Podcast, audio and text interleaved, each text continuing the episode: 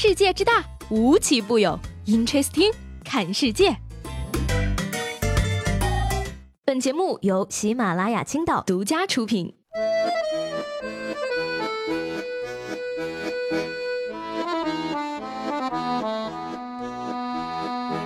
Hello，各位好，欢迎收听本期的 Interesting，我是西贝。今天呢，刚刚跟人家学了一句非常有礼貌、很优雅的骂人语录，给大家分享一下啊。祝您寿比昙花。好了，不开玩笑了啊！秋风扫黄叶，天冷要加衣。话说，今天你们家变蓝了吗？蓝了，蓝了，寒潮蓝色预警早就来了，秋裤都安排上了。明天要不要穿棉袄了呢？没蓝的小伙伴呢，也不要慌啊！决赛圈肯定在广东啊，时间还很充足的。事实证明呢，不管你再怎么牛，也还是要穿秋裤。穿上秋裤呢，是对降温最起码的尊重。讲真的，这工作的你啊，一定要劝同事多穿啊。毕竟呢，你不能像李荣浩一样，一个人能干全组的活。休想从我李荣浩的手里挣到一分钱，我的钱都是杨丞琳的。哎呀，不愧是让我学会最完整的一首歌的人呐！就冲这点，李荣浩。我想狗你。不过呢，这个李老师如此操劳啊，不禁为他的发量感到担忧。头发呢，真是对人类太不公平了啊！茂密的人呢不能变现，植发的人却要花很多的钱。据说呢，植发一根要十五到三十元不等。那每天掉发的我们，岂不是败家子儿了？而且呢，这个第一届薅一下头发，看会掉几根大赛正式开始了。据说呢，比赛规则是只准薅一下。我呢，薅了一下，发现冠军呢已经被我预定了。下一届。我参加不了了。说起来呢，我就很羡慕下面这个小伙了啊。说南京某高校一个九八年的小男孩呢，因为植发向老师请假，因为不好意思啊，所以请假条上只写了做个小手术。没想到啊，这个辅导员偏偏问他是什么手术，于是他只好默默的摘下了帽子。哎呀，小伙子呀，没想到你这么年轻就存够了植发的钱。现在的年轻人啊，可真有钱。哎呀，不禁摸了摸我自己的头发，感觉我也快了呢。可是又看了看钱包，算了。我头发还挺多的，可以再等等。说正常人呢都是这样的啊，熬夜不用花钱，植发却很贵。你看老天爷什么时候让你占过便宜了呢？但是呢，有一个便宜，说不定呢你真的能占。说昨天呢，浙大医院精神卫生中心的微信公众号呢发了一篇招募公告啊，完成保持二十四小时不睡眠的任务呢，将会获得一千一百块；完成三十六个小时不睡眠任务呢，获得一千五百块；完成四十八个小时不睡眠任务将会获得两千块钱。Amazing！哎呀妈呀，不是我说啊，我再年轻两岁呀，能给他熬破产的。为了挣钱而不睡，这失去了熬夜的意义嘛？做到了会不会当做有问题，不放我回去呀？会被冠以清醒侠的称号吗？按天结算，日薪一千一，周末双休，月入过两万，大家帮我算一下，够我买块墓地的吗？不过说起来，这医院有点黑呀，四十八小时不睡，应该给两千二才对呀。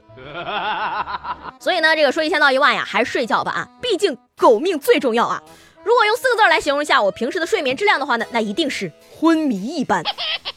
不过呢，事实上，就算我睡成植物人，我妈也能把我叫起来。而且呢，这个科学研究表明了啊，你妈叫你起床确实比报警器还要管用。美国一项研究表明呢，说母亲的声音比报警器更容易叫醒五到十二岁的儿童。尽管原因尚不明确，但是呢，研究人员认为啊，母亲的声音可以帮助儿童在灾难中更快的逃生。话说，你妈都是怎么叫你起床的呀？想想就恐怖哈。同一个世界，一定是同一个妈。一句话总结：家要常回，但不能常住啊！妈，我发烧了，活该，玩手机玩的。哎呀，我估计我妈是把我找不到对象的怨气全都撒出来了。说到这找对象啊，都是凭本事单身。接下来这姑娘呢，却单的。非常的认真了，说呢，这个二十六岁的小沈姑娘月薪四千五。之前呢，她和一个网聊一个月的相亲对象呢见面了，特地啊借来这个大牌衣服和配饰，拼凑了一身名牌武装，想让对方知道自己过得不错，经济独立。不料呢，回来之后啊，男方却给自己留言称啊，配不上你，养不起你，随后给他拉黑了。哎，所以吧，我建议啊，这个相亲的时候呢，还是穿的朴实点比较好啊。你看我去相亲的时候呢，都是比较一般的打扮，上身穿的是麻袋，裤子就是那种劳保店买那种绿色的啊，鞋就是解放鞋，一次就成了，真的，我绝对没有骗你们，一举挫败了我妈想给我找对象的阴谋。其实吧，说到这个相亲呢，最怕就是五官看得上，三观差距太大，三观差不多呢，五官又接受不了。说到这搞对象呢，近日啊，杭州大学生小胡为自己的前女友录制的分手礼物 PPT 引发了网友的热议啊。这个视频中呢，小胡分手。手后啊，为对方打理好了所有的生活需求，包括这个给高跟鞋呢贴好后跟贴，给女朋友充值的三万块钱电费等等。网友纷纷表示感人，但是呢，女孩子却表示说回不去了，想要归还这三万电费，互不 相欠。如果你喜欢一个人的话，就给他充电费吧，至少晚上他和别人开灯亲热的时候，你还有参与感。哎呀，不是我说，小胡啊，我看你是疯了吧？有钱你给我充啊，我给你再介绍一个，可以吗？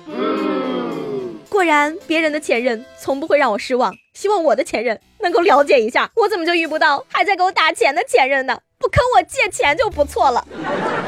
话说这女朋友是皮卡丘成精了吗？居然这么费电！更震惊的是，还做个 PPT，这才是全剧。最骚的操作呀！不过呢，每页 PPT 啊都有图有数据啊，逻辑清晰，思路严谨，建议清华大学把它录取了吧。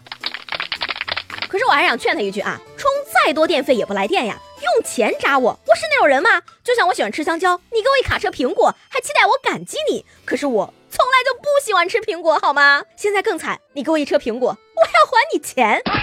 建议这位女孩子呢，不要还现金了啊，也还给他三万块钱的电费，就算两清了吧。说下来呢，这个十个漂亮女孩啊，一半觉得自己不好看，另一半呢觉得自己不够好看。但十个男生呢，一半觉得自己帅，另一半觉得自己帅的要命啊。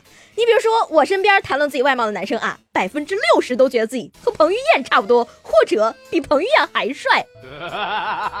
哎呀，真是不太理解这些男生的行为还有脑回路啊！那今天我们的互动话题呢，女孩子们就来说一说最难理解的男生的行为，让男孩子们来回答一下吧。昨天节目中呢，让男生来说一说最难理解的女生的行为啊。这位叫做我叫 Coco 的朋友说啊，最无法理解就是那种什么事儿不说让你猜的妹子，我要是能猜准你想什么，我怎么不去算命啊？哎，这位朋友，一看你就不懂男女相处的乐趣。女孩子要是能让你猜出来她在想什么，她还怎么跟你吵架呀？